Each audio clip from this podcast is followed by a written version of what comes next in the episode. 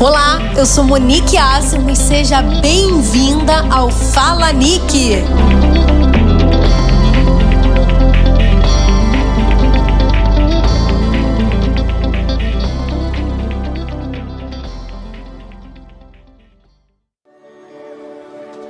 Olá, olá! Hoje eu queria compartilhar com você algo que Deus colocou no meu coração enquanto eu meditava em Eclesiastes 3. E Eclesiastes 3 é um texto muito conhecido e ele vai falar que há um tempo determinado para todas as coisas. E eu queria falar um pouquinho sobre pare de perder tempo. É isso mesmo, pare de perder tempo. Porque você já reparou que o quanto nós, nós perdemos tempo? Começa a pensar aí quantas coisas que tiram a tua atenção e quando você vai ver, você já perdeu muito tempo em algo que você precisava fazer que era mega importante. E aí, enquanto eu estava meditando nesse texto, lá no versículo 22, vai dizer assim: ó, por isso concluí que não há nada melhor para o homem do que desfrutar do seu trabalho, porque esta é a sua recompensa. Pois quem poderá fazê-lo ver o que acontecerá depois de morto? E aí, meditando nesse versículo, Deus me trouxe à memória: ei, uma das coisas que nos faz perder tempo é investir muito em trabalho, sabe? Em, em nos nossos afazeres e às vezes a gente não ter tempo para desfrutar daquilo.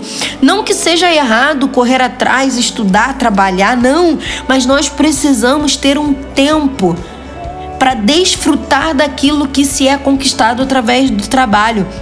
Nós precisamos dedicar um tempo à nossa família, aos nossos amigos. Às vezes nós estamos tão intertidas com as coisas que nós estamos fazendo, querendo, querendo avançar, querendo conquistar, e a gente não dá tempo nem mais para Deus. Isso é muito sério e isso tem feito a gente perder muito tempo.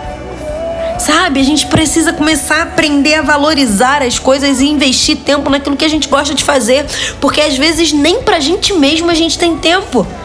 A gente tá tão sobrecarregado com as coisas de casa, com as coisas de, do trabalho, sabe? E aí, às vezes, nosso filho tá ali, ei, mãe, eu quero te ouvir. Você tá tão apegado que você não dá atenção. Seu marido tá querendo uma atenção e você tá tão sobrecarregada, cheia de coisa que você não valoriza o que é importante. E a gente tem perdido tempo.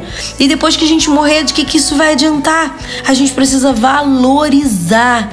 A gente está sempre muito ocupado, não é verdade? E a gente precisa começar a administrar isso para que a gente comece a desfrutar daquilo que a gente tem conquistado. E aí, continuando meditando, outra coisa que Deus ele falou comigo que é uma perda de tempo, ainda mais para nós mulheres. Meu Deus, como isso acontece com a gente. E lá no capítulo 4 de Eclesiastes, no, no versículo 4, vai, vai dizer assim: ó, descobri que todo trabalho e toda realização surgem de competição que existe entre as pessoas. Como nós mulheres, muitas vezes, a gente quer ser melhor uma que as outras. Sabe? E isso, gente, é perder muito tempo. A gente precisa entender que nós somos únicas. Deus te fez única, você é incrível do jeito que você é. E Ele tem coisas incríveis e únicas para realizar na sua vida e através de você, que só você pode fazer. A e B não podem fazer o que você foi destinado a fazer. Deus te escolheu desde o ventre da sua mãe. Ele tem um propósito para sua vida e você é a única do seu jeito. Ele nos aperfeiçoa sim, mas você tem a sua essência. Você é única. A gente tem que parar de querer ficar olhando para A e para B e muitas vezes esse essa comparação ou querer fazer para ser melhor, isso nos impede de viver o que Deus tem para nós na plenitude. Isso nos impede de sermos quem Deus nos chamou para ser. E a gente precisa se atentar, porque isso é uma baita perda de tempo.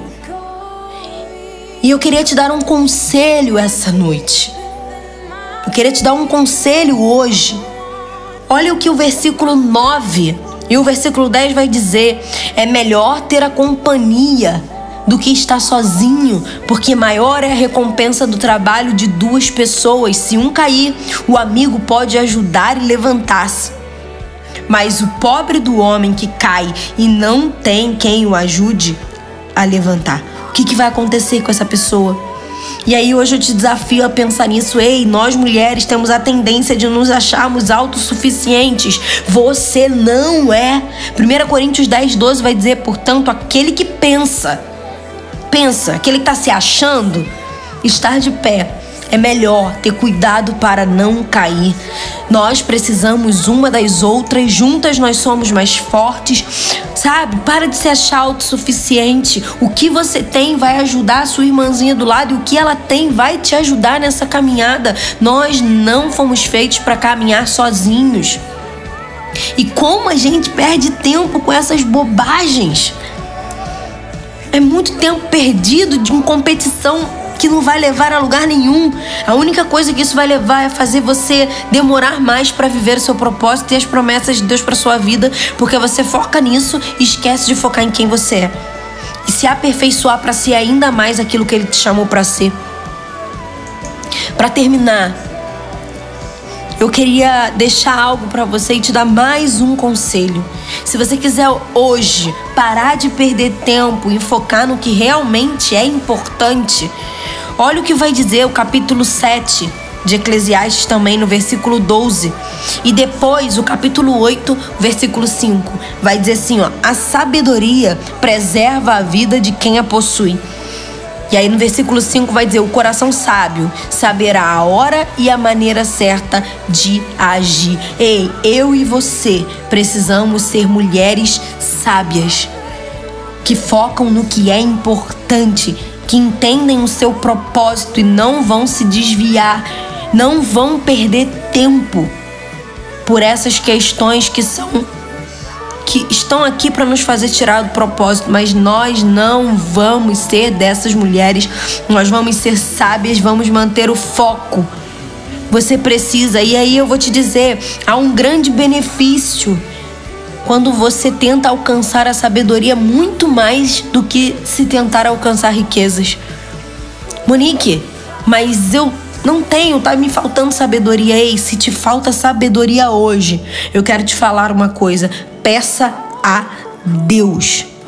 A palavra de Deus, ela vai dizer: ora, se alguém de vocês tem falta de sabedoria, peça a Deus, que a todos dá liberalmente, com grande alegria. Então, ei, Deus, ele tem alegria em derramar sobre sua vida sabedoria para que você viva aquilo que ele te chamou para ser, para que você saiba a hora de agir, para que você pare de perder tempo e tenha sabedoria para administrar o seu tempo, a dar valor ao que realmente importa, a correr atrás sim das suas coisas, porque nós precisamos ter ambição nós precisamos estudar, nos dedicar, mas nós precisamos dar importância àquilo que é importante, à nossa família, Deus, a nós mesmos. Então nós precisamos definir o que são as prioridades, nos organizar e agir com sabedoria. Então esse é o meu conselho hoje para você. Quer parar de perder tempo? Peça a Deus sabedoria e ele vai te dar de forma liberal e com muita alegria. E é isso que hoje eu quero pedir a Deus para sua vida, que ele libere sobre sua vida sabedoria, para que você saiba administrar o seu tempo, para que você Entenda quem você é em Deus e para que, que Ele te chamou. E pare de perder tempo com aquilo que não interessa. Então, que Deus te abençoe. Peça a Ele que Ele está pronto para liberar com muita alegria sobre sua vida sabedoria para que você viva bem por esse mundo. Para que você tenha uma vida plena nesse mundo é preciso sabedoria. Então que Deus te abençoe, que Ele te guarde, em nome de Jesus.